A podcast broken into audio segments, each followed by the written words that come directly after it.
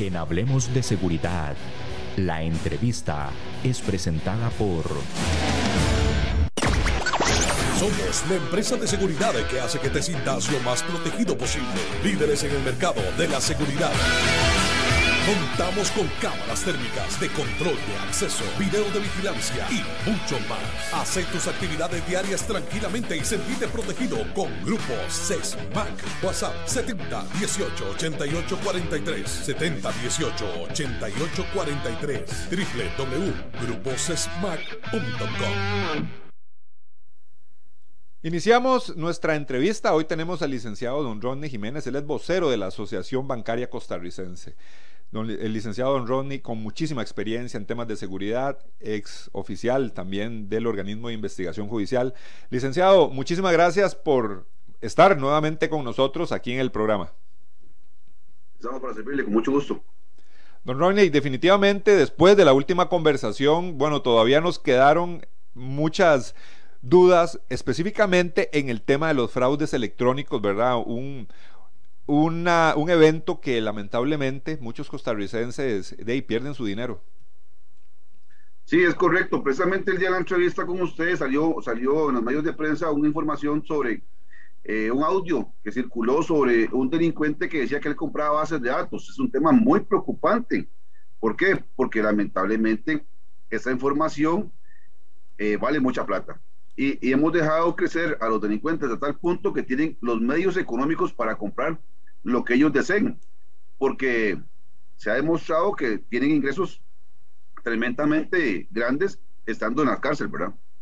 Don Ronnie, e, ese, ese tema de las bases de datos, qué tema también importante, porque hace un, hace, unos, hace un tiempo, hace unos años, casi que nadie tenía acceso a, base, a este tipo de bases de datos. Con el tema de la tecnología y todo, se fue desarrollando eso y ya empezamos a ver cómo empresas eh, tenían acceso a estas bases de datos para ver temas financieros y otro montón de cosas.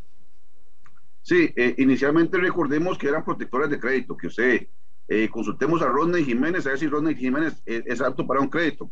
de, de estas surgieron varias más y así sucesivamente. Sin embargo, los delincuentes han sacado ventaja de empresas que se dedican, por ejemplo, a la factura electrónica. Entonces ellos tienen que cargar eh, eh, información sensible de los posibles clientes de ellos. Es donde también los delincuentes sacan ventaja para poder robarse o comprar la, la, información. Y también debemos recordar que hay muchas empresas que trabajan con call center para hacer publicidad.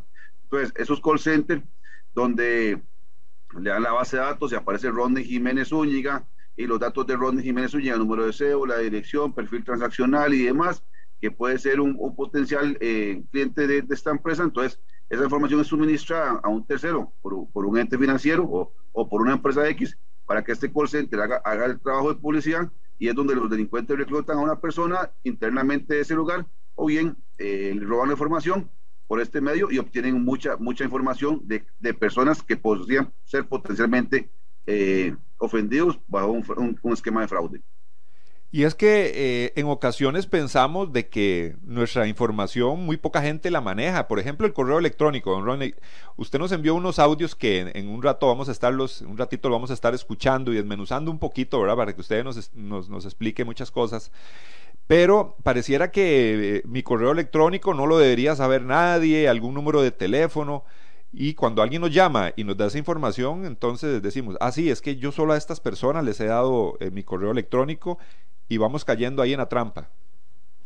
Sí, mucha, mucha gente cree que, que nuestra vida es privada, pero están equivocados. Es más, eh, puedo, puedo decir con toda propiedad, pueden hacer ejercicio, pueden buscar por sus redes sociales alguna, alguna información sensible, un ejemplo, o de casas de alquiler por Airbnb o una compra de un vehículo por, por, ya sea por la plataforma Google, y ustedes van a ver que uno, eh, pues posiblemente ese día o el día siguiente estén recibiendo información de lo que ustedes están buscando en Facebook. Entonces, eh, hay un ligamen muy, muy, muy, muy, muy cercano entre estas plataformas que permiten que el delincuente, si usted no, no es muy cauto, obtenga mucha información suya antes de que le hagan un fraude.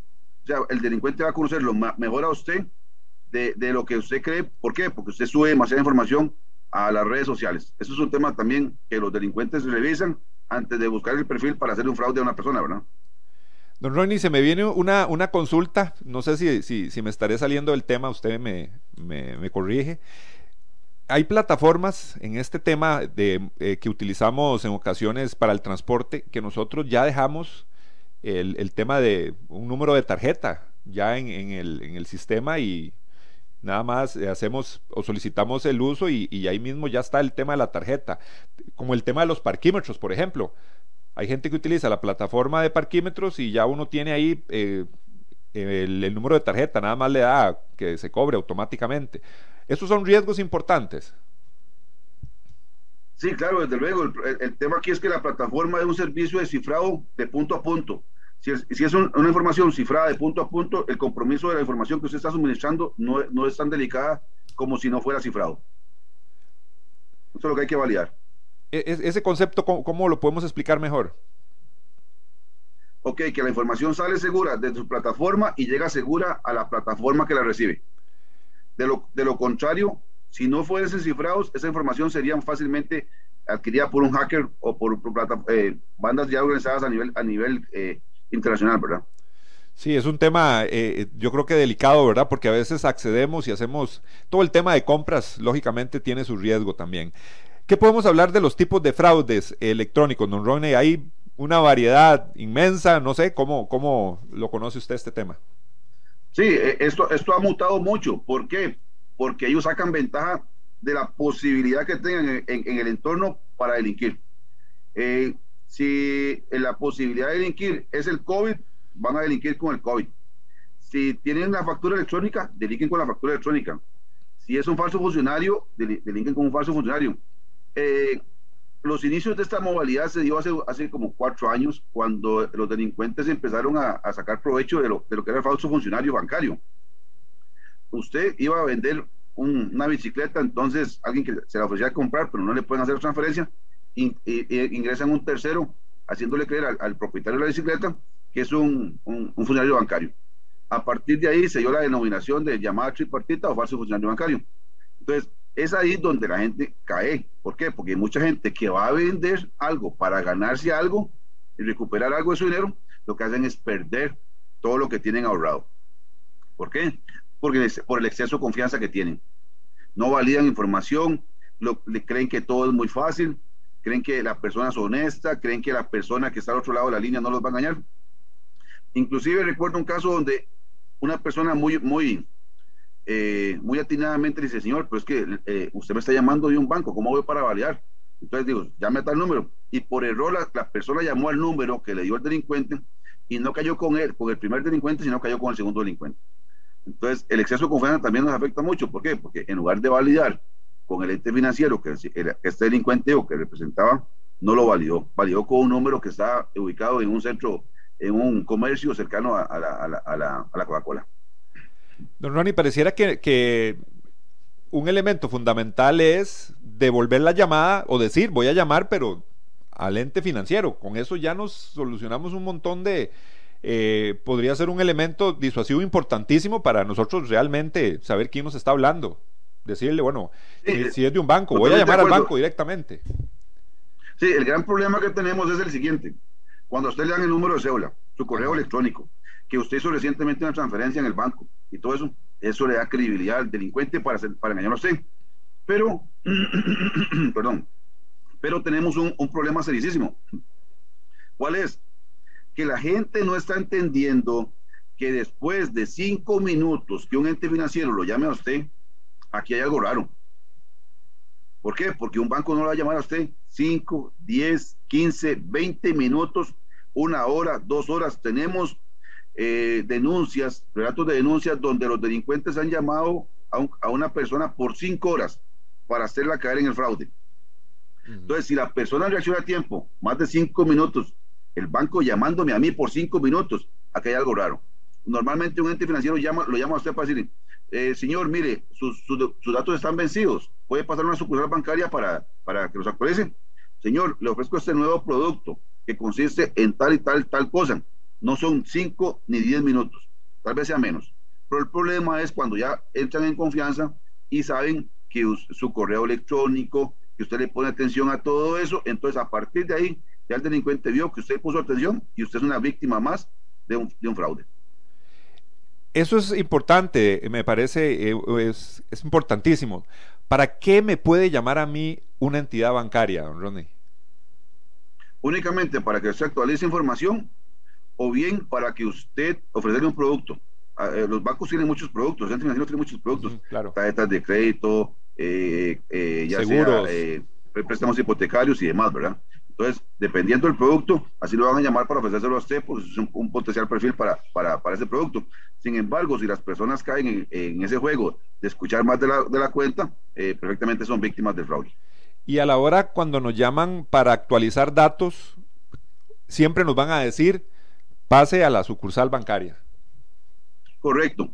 Y lo más importante, eh, bueno, ahora ya los delincuentes están aprendiendo el, estribillo ese de que eh, nosotros no le vamos a pedir información a usted de, ningún tipo, información sensible, para nada. Entonces, ya la gente entra en un estado de confort. Sin embargo, lo que está pasando es que el delincuente, por el fraude que, está generando, lo, que hace es decirle, decirle a la persona es, señor, ingrese a la plataforma suya que, que, que, más usted esté confianza, que tenga confianza en ella, por medio de la firma digital. Importantísimo. La ciudadanía tiene que entender que la firma digital no es telefónica, no se saca por teléfono. La firma digital es un procedimiento personal que el cual el, Banco Central ha autorizado a ciertos entes financieros para que den ese servicio, el cual consiste en que usted tiene que solicitar una cita, tiene que presentarse, tiene que llenar una información, tiene que tomarse una fotografía y demás. Entonces, los delincuentes sacan provecho del desconocimiento ciudadano para decirle que, que se ingresen a la plataforma, que ellos gusten por medio firma digital, pero lo que no están entendiendo los ciudadanos es que cuando el delincuente les dice esto, lo que, el, lo que está haciendo el ciudadano es cediéndole un escritorio remoto por medio de la, de la página de la firma digital que los delincuentes le están diciendo que ingrese. Entonces, a partir de ahí, todos los datos que usted ingrese ahí, ¿qué va a pasar? Ya no son suyos, son del delincuente, los está viendo el delincuente y a partir de ahí lo tienen entretenido usted en la línea para generar un fraude.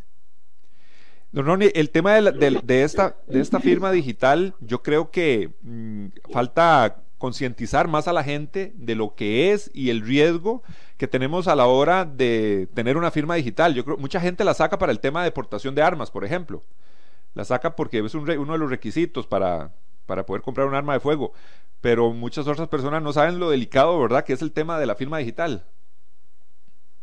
Sí, hay, hay un desconocimiento ciudadano. Sin embargo, muchos entes financieros aún no trabajan con la, con la validación por firma digital, sino por token, bingo card o clave dinámica.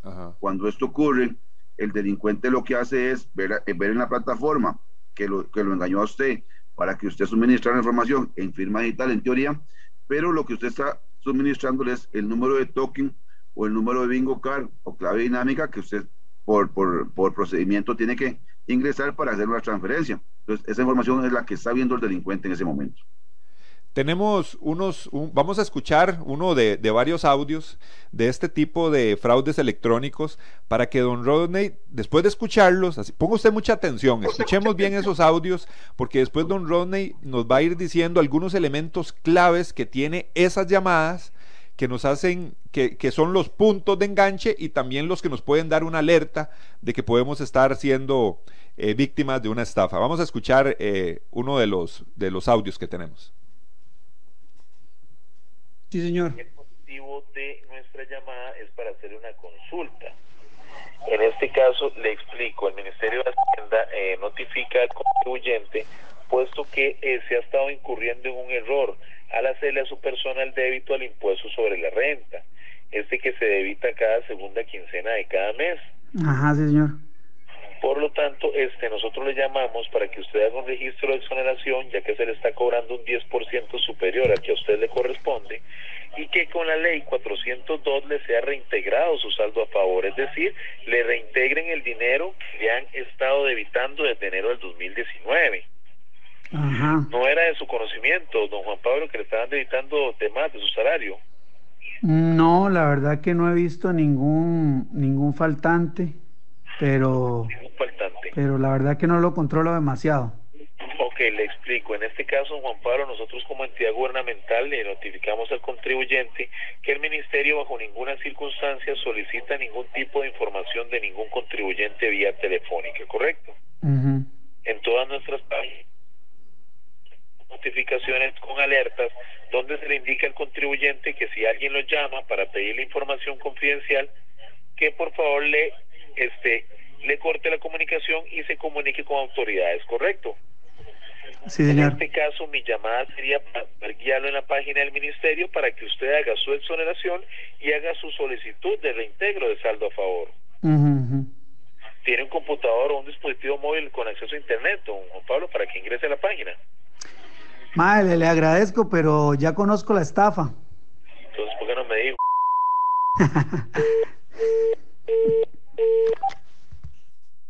Bueno, eh, interesante ese, ese audio, don, don Rodney. Puntos claves que nos pueda contar sobre este audio que acabamos de escuchar. La persona, si ustedes escuchan, escucharon con detenimiento, el, el delincuente es enfático en que el ministerio, bueno, la, la, el argumento, la trama o, o el, el, el, artista está muy bien montado porque me imagino que justifican bien, conocen muy bien la dinámica, la aprenden un poco mejor que, que el ciudadano común, ¿verdad? Uh -huh. Pero el, el, delincuente argumenta, en muchas veces recalca que eh, no pide información sensible, que el ministerio no pide información sensible, para luego eh, hacerlo en, eh, caer en el juego de que por un computador o por un móvil. Eso siempre se lo van a pedir, un computador o un móvil ¿Por qué? Pues ellos saben que es, están enlazados y inmediatamente hacen el fraude. Otro el, eh, elemento también que escuchamos ahí es que inclusive ellos hablan que no le van a estar pidiendo información, que, que inclusive le dan un número de ley y toda la cuestión, ¿verdad? Del, del, es correcto. Haciendo todavía, tratando de que la persona todavía crea más en, en toda la información que ellos están dando. Sí, la, la, la parte, parte de, del fraude es hacerlo creer a uno que, que, que, es una persona honesta la que está llamando al otro lado de la línea, ¿verdad? Y, y siendo, siendo todo, lo, todo lo contrario, ¿verdad? En este caso, cuando a ellos le piden un computador, ahí entonces, ¿qué es lo, qué, qué es lo que seguiría si le hubiera dado información esta persona, si, si, si hubiera caído en la, en la estafa? Lo que, lo, que, lo que seguiría ahí posiblemente sería que la persona, la, el delincuente va guiando a la víctima a que se meta, meta a un escritorio remoto para que él pueda tener la información de, de lo que está haciendo el, el, el, la víctima en este caso. ¿Y ahí le solicitaría algún tipo de números de cuenta y todo esto?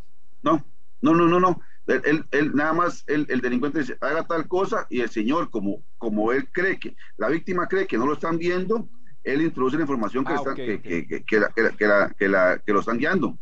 Pero esa información lo que pasa es que llega al delincuente el tema, aquí hay un mensaje que nos está entrando inmediatamente, don Ronnie, porque ya, ya nos damos cuenta que estos audios. Eh, son interesantísimos y la gente nos despierta, nos abre los ojos de, cómo trabaja esta gente. Dice, ¿es prudente seguir el juego si ya entendimos que es un fraude? Yo, no sé hasta qué punto, hasta qué punto sería importante seguirlo. La única ventaja de, de, de esto es compartir lo que pasa, como estas personas a, ra a, raíz de, bueno, el más famoso fue el, el, el video que salió de la, de la propia reforma, donde eh, hacían el call center, ¿verdad? A partir de ahí surgieron muchos audios más que dieron a conocer la realidad que estamos viendo. Si no es por eso, usted no tiene interés en, en compartirlo, córtale la llamada, no se complique. Aparte de eso, eh, hay, que tener, hay que tener mucha serenidad para atender ese tipo de llamadas. ¿Por qué? Porque al final terminan ofendiéndolo a uno de una forma muy, muy eh, inesperada, ¿verdad? También no, nos pregunta un oyente también aquí a nuestro, a nuestro WhatsApp, a nuestro WhatsApp, dice, ofender al delincuente eh, es, o sea, es lógico, hay molestia, es necesario llegar a esto y yo voy más allá con la pregunta, ¿podría generar algún riesgo si la persona conoce información de nosotros? Bueno, eh, entre esos audios que usted, que ustedes recibieron, hay algunos que hasta amenazas de muerte, le dicen a la, a la, víctima que los van a matar, que saben dónde vive, conocen la familia y todo, posiblemente tengan información, que lo hagan es otra cosa, pero no, no hay necesidad de entrar en tanta controversia, más, más, fácil, lo más sencillo para mí es cortar la llamada si usted no quiere compartir la información que está recibiendo. Sí, entrar en ese juego, eh, la verdad es que no, es necesario. También hemos escuchado, don eh, Rodney, hay personas que publican algo, publican lo que usted nos explicó hace un ratito, publican un vehículo, publican en estas páginas de ventas una bicicleta, una computadora, e inmediatamente empiezan a llamar para el timo de la estafa. Sí, exactamente. Entonces ahí es donde hay que ser muy cauto. ¿Por qué? Porque eh, dependiendo del artículo que usted venda, así va a ser su perfil transaccional.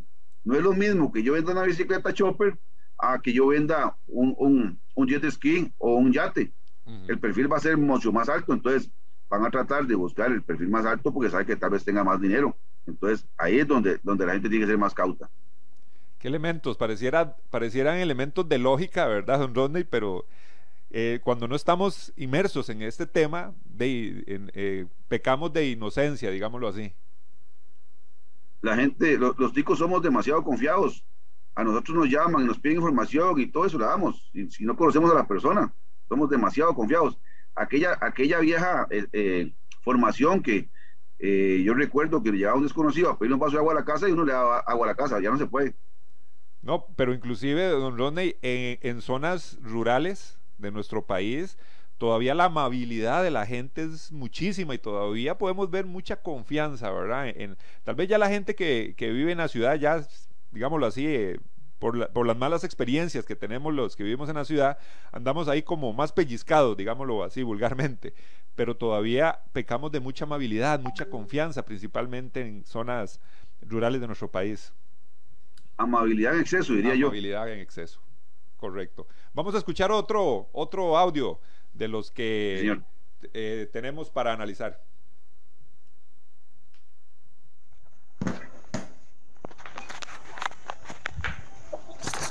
Ok, ¿cómo me dijo?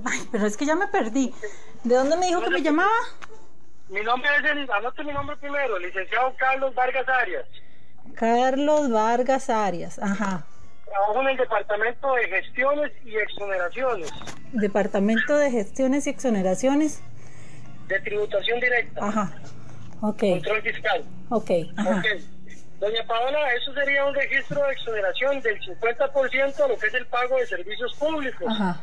A lo que son recibos de agua, luz y teléfono ante una petición del presidente de la República por la crisis del virus COVID-19. ¿Correcto, doña Paola?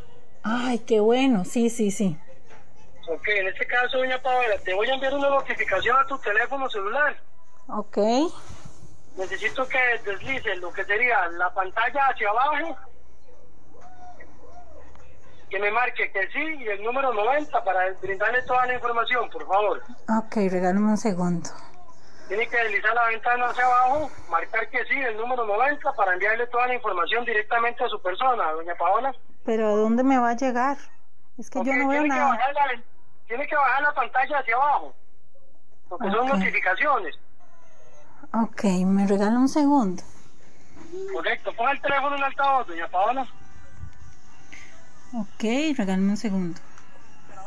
Ya, porque ya el sistema no la va a reconocer, ¿correcto? Ok, tiene que marcar que sí y el número 39 en este caso. No era 90 lo que me había dicho. No, 39, porque ya el 90 el sistema no lo va a reconocer. Ah, ok. El 39, que sí, y el número 39. No, pero, pero me sale un 37. No, 39. Ah, no, no, perdón, 37 es lo que me queda de batería. 39. No, pero ¿dónde me sale? No, yo no veo nada. Ok, lo voy a explicar. Tiene que bajar lo que sería la pantalla de su teléfono hacia abajo, ¿correcto? Pero, este, mejor, ¿qué, ¿qué tal si yo voy a su oficina? Mejor. Señorita, esto hay que ejecutarlo el día de hoy. Ok, vamos a hacerlo de la siguiente manera. Doña Paola, ¿usted tiene acceso a Internet? Sí. Ok, ¿sabes ingresar a Google? Este... ¿A dónde? ¿A Google?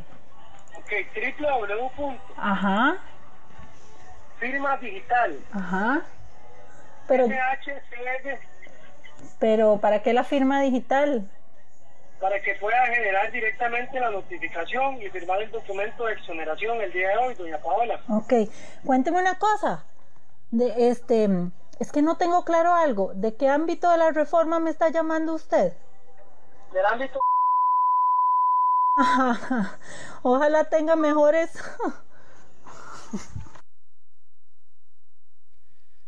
bueno, eh, otro tipo de estafa.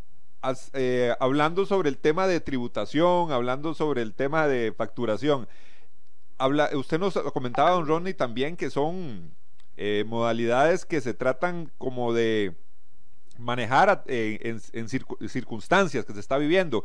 Me imagino que el tema de la factura electrónica, del tema tributario, toma auge y entonces estos tipos empiezan a trabajar con este tipo de información.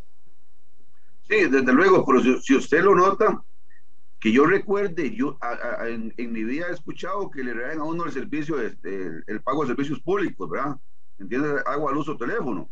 Mm, y la persona, eh, bajo ese argumento, quiso engañar a, la señora, induciéndola primero a, en todo momento a una plataforma de escritorio remoto, para que la señora, si no caía por, la, por, la, por el número 39 o el número 90, caía por, por, por la firma digital. Claro. Aparte de eso, si la señora dice, no, yo, yo, yo verifico con, con el departamento de exoneraciones o lo que sea que él dice, ¿verdad? ese departamento posiblemente no exista, entonces ahí la, llamada se corta. Sin embargo, la, si, analizamos el audio, él es muy enfático en que hay que hacer tal cosa porque hay que hacer tal cosa, hay que hacerlo hoy mismo, hay que hacerlo hoy mismo, ¿por qué? Porque solo hay tiempo. Claro, es parte de la, esta es parte de la presión que ejerce el delincuente para hacer, hacerle creer a, a, la persona que si no lo hace hoy, no va a tener ese beneficio económico que la persona cree va a tener, el cual es mentira. También vemos como ahí habla del tema de la pandemia. Supuestamente, por el, COVID, por el presidente y demás. Claro, supuestamente el beneficio es por el tema actual de la pandemia.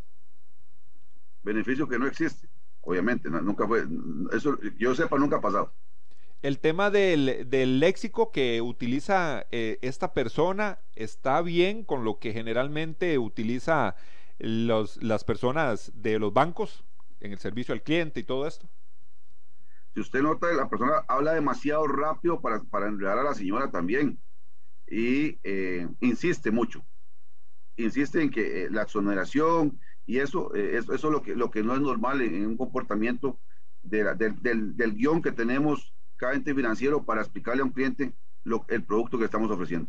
Inclusive hay un, un léxico que utilizan que dice te voy a, te voy a enviar información suena como muy confianzudo ese no el, el tuteo el tuteo. Nosotros nosotros eh, solo podemos eh, eh, hay, hay, procedimientos ya establecidos internamente en cada ente financiero. Señor señora don doña nada más. Yo no le puedo decir vos tú te voy nada que ver. No es eso no aplica son pequeños detalles que nos pueden ir alertando de la, del, motivo de la llamada, si es realmente una entidad bancaria o no. Tenemos que ir rápidamente a la pausa comercial. Tenemos más audios para analizar con el licenciado don Ronnie Jiménez, que él es vocero de la Asociación de la Bancaria Costarricense. Tips valiosísimos. El tema de hoy es muy valioso para que no caigamos en esas estafas, para que no perdamos nuestro dinero.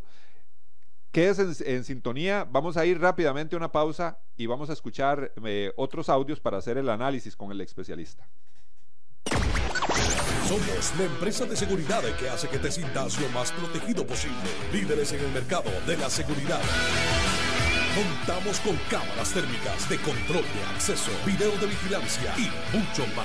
Haz tus actividades diarias tranquilamente y sentirte protegido con grupos CESMAC. WhatsApp 70 18 88 43 70 18 88 43 www.gruposesmac.com Continuamos en su programa Hablemos de Seguridad con ACES. Hoy hablando con el licenciado don Ronnie Jiménez, vocero de la Asociación Bancaria Costarricense, que amablemente nos ha acompañado de nuevo ante el llamado que le hicimos para hablar un poco sobre el tema de los tipos de fraudes electrónicos.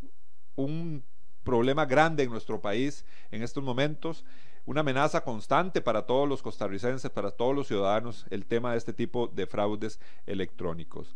Don Ronnie, vamos a escuchar otro, otro audio que tenemos listos.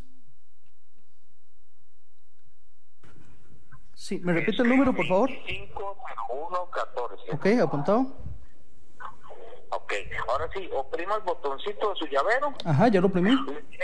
La misma numeración de estar correcto. Sí, tiene cuatro dígitos, ajá. Disculpe. Tiene cuatro dígitos. Seis. Ah, sí, seis, perdón, es que los otros dos están separados. ¿Están borrados? No, no, se, se veían separados. Ah, ok. ¿Le apareció la misma, 250114? No, me aparece otro número. Ok, anótelo a la par de la 250114, por favor. Ok, escríbalo a la apun- par. apuntado, sí. Ok, ahora sí, para poder eliminar el número 6220-9029, el cual están llegando los tokens correctos, verifiquen el número que le apareció en su llavero, por favor.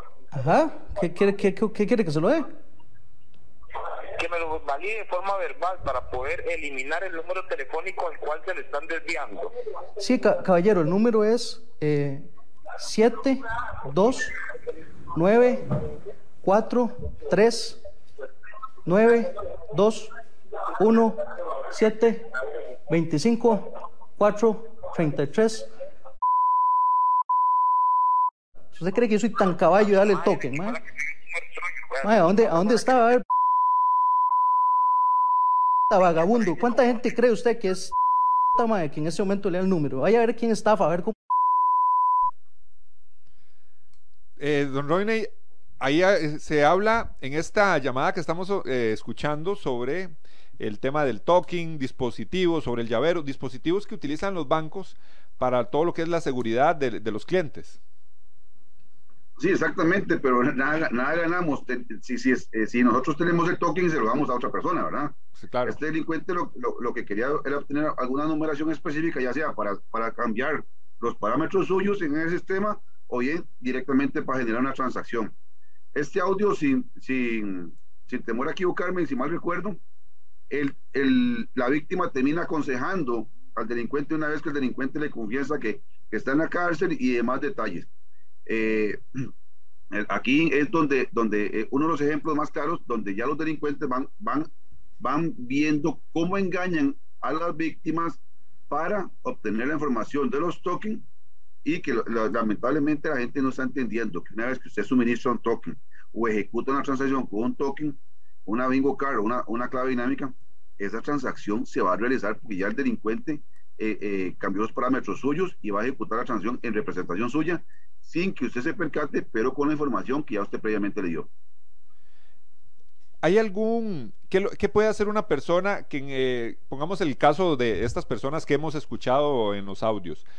Ellos están siendo, tratando de, o son víctimas de una posible estafa. ¿Qué pueden hacer ellos inmediatamente? ¿Hay un número telefónico donde reporten los casos, donde puedan poner la denuncia o tienen que ir definitivamente al organismo de investigación judicial? ¿Cómo se maneja esto para que las personas, los, bastantes costarricenses que pueden haber eh, recibido este tipo de llamadas puedan hacer un tipo de denuncia? Sí, el gran problema aquí es que estos audios que hemos obtenido, que, hemos- que, que circulan por todo lado, no sabemos en qué parte de- de- del, del- del diálogo se dieron, ¿verdad? Si fue al inicio, al final, o, o- cómo fue que pasó. Es- esto- estos audios son un extracto, pero perfectamente estos audios pueden haber durado 15, 20, 30 minutos, no sé cuánto habrán durado. Entonces, esa es la gran pregunta que nos hacemos. Entonces, ¿por qué, eh, ¿por qué hago referencia al tiempo? Ujú. porque estas personas se percataron de que, de que no cayeron en un fraude, pero muchas personas lo hacen, se percatan durante la transacción, dura- durante la llamada, se percatan de que son fraude. Pero ¿qué pasa aquí? No recuerdan qué información le dieron al delincuente. Entonces, con base a su pregunta, ¿qué es lo que tiene que hacer primero esta persona? Uno, llamar al ente financiero donde, de- donde está su, su cuenta, donde está su cuenta, y decir, fui víctima de fraude, por favor bloqueeme mis cuentas porque no recuerdo que hablé con este delincuente. ¿Ok? E inmediatamente determinar si tiene alguna vinculación con eh, otro ente financiero por cuentas favoritas, hacer lo mismo, el bloqueo. ¿Ok? Ya cuando eh, e irse directamente al banco a decir, vea, yo fui víctima de fraude, vengo eh, eventualmente vengo a ver, mi estado cuenta, o fue víctima, perdón, de, un fraude en grado tentativa. Quiero ver si, si tuve alguna afectación, pues no recuerdo qué, qué tanto hablé con el delincuente, razón por la cual, si no tuve afectación, lo que va a pasar es que, por favor, reactívenme las cuentas, yo soy el titular del mismo, o bien va ente por ente. Si fue víctima de fraude, ahí, ahí cambia la cosa. Si fue víctima de fraude, el, el ofendido va a tener que pedirle al banco, señor, déme ver cuál fue mi afectación, ¿verdad? E irse al organismo de investigación judicial a formular la respectiva denuncia. ¿Por qué? Porque eh, lamentablemente eh, el organismo de investigación judicial va a, ser que, va a tener que hacer un montón de trámites para poder determinar la ruta de la afectación que es esto como la afectación de su dinero. ¿Por qué? Porque el, la víctima creyó que la afectación fue en el banco A, donde no pasó nada, pero tenía cuentas favoritas en el banco B o C. Entonces, hay entes financieros que piden la denuncia para poder iniciar la verificación interna. ¿Por qué? Porque tienen que comunicarse con el otro ente financiero, tienen que pedir respaldo de videos, tienen que pedir información sensible para que poder dárselo al Poder Judicial, en este caso al organismo de investigación judicial, para que puedan llevar a cabo su investigación. El tema es un poquito complejo también. Qué interesante también, eh, don Ronnie, ese elemento que tal vez decimos, es que le dimos información eh, de mi cuenta, pero del, del, BCR, por ejemplo, por decir un, banco, ¿verdad? Pero tenemos cuentas favoritas del, del o sea, del Banco Nacional, no sé, de todas estas. Ahí también, ya usted nos lo deja claro, que es un riesgo importante y no podemos eh, pensar que solo de la identidad bancaria que dimos información es la que nos van a, hacer la estafa. Sí, mucha gente cree que el token es únicamente para hacer una transacción personal. Ok, es personal, estoy de acuerdo.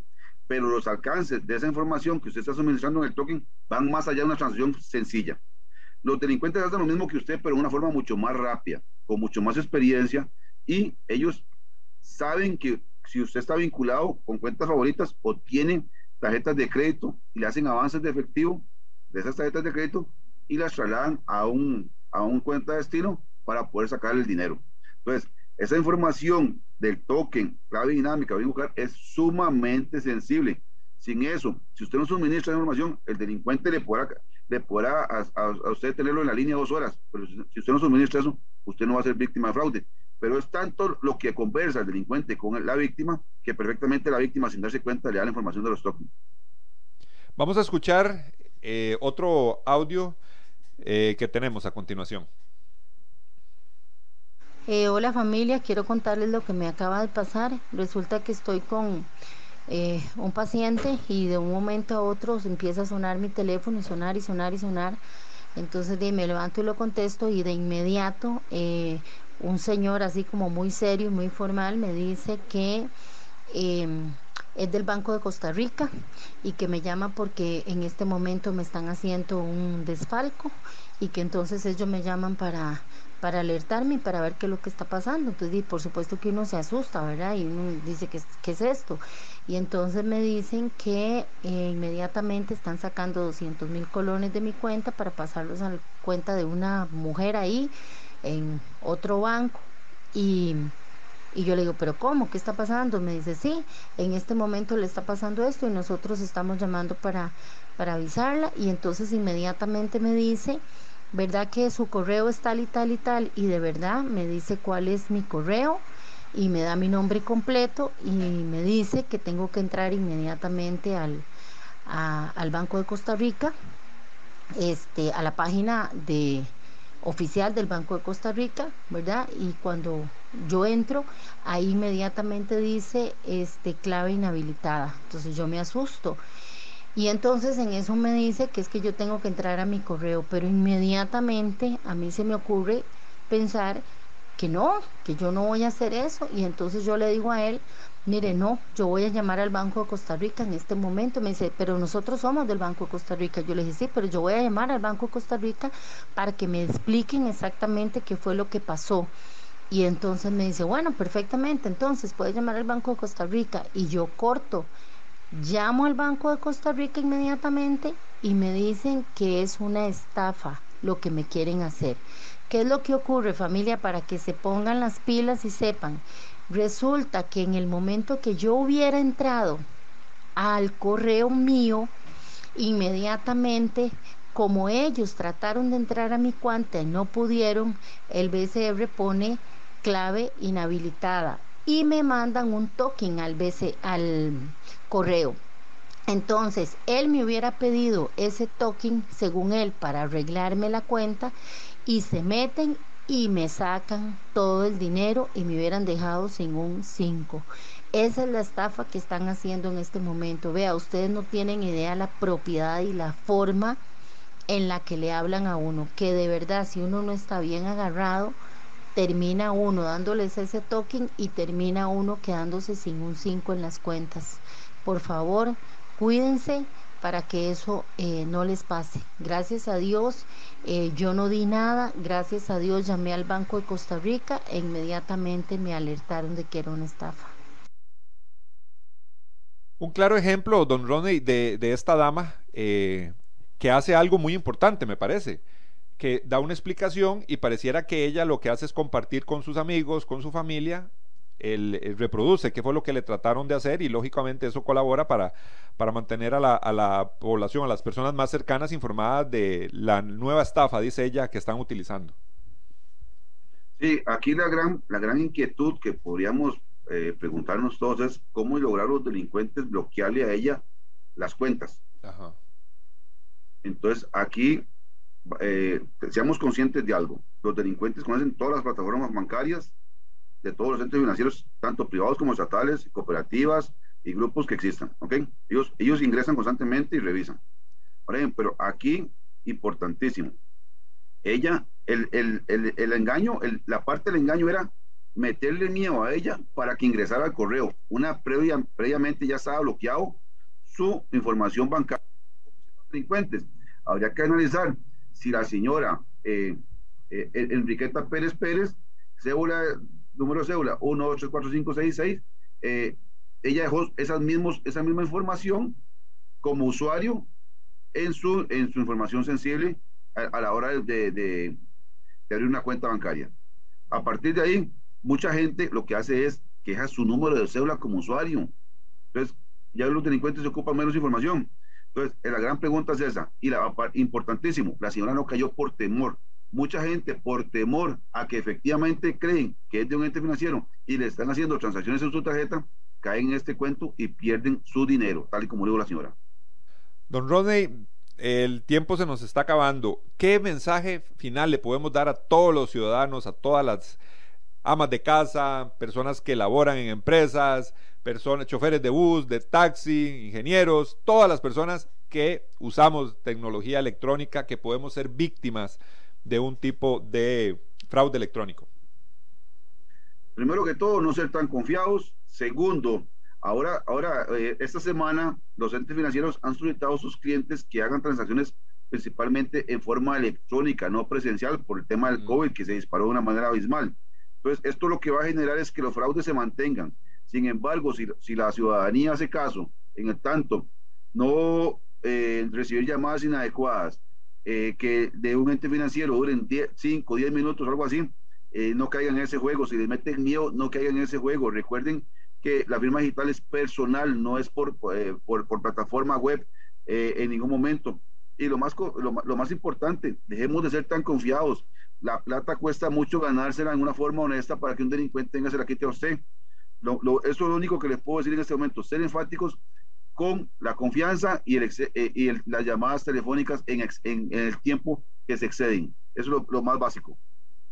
Don Ronnie, muchísimas gracias. De verdad, cada vez que conversamos con usted, eh, es un apoyo para todos los ciudadanos. Con su experiencia amplia, yo creo que es una responsabilidad importante y un gran aporte que nos da usted a todos los costarricenses. Estamos para servirles. Y vamos a despedir el programa, un programa muy valioso. Cuide su dinero, nos dijo don Rodney Jiménez.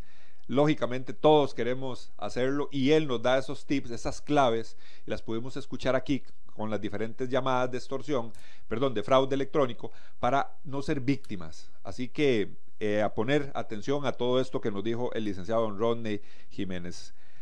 La invitación para nuestro próximo programa. Asociación Costarricense de Empresas de Seguridad y Afines presentó Hablemos de Seguridad. Hablemos de Seguridad. Hablemos de Seguridad. Con ACES.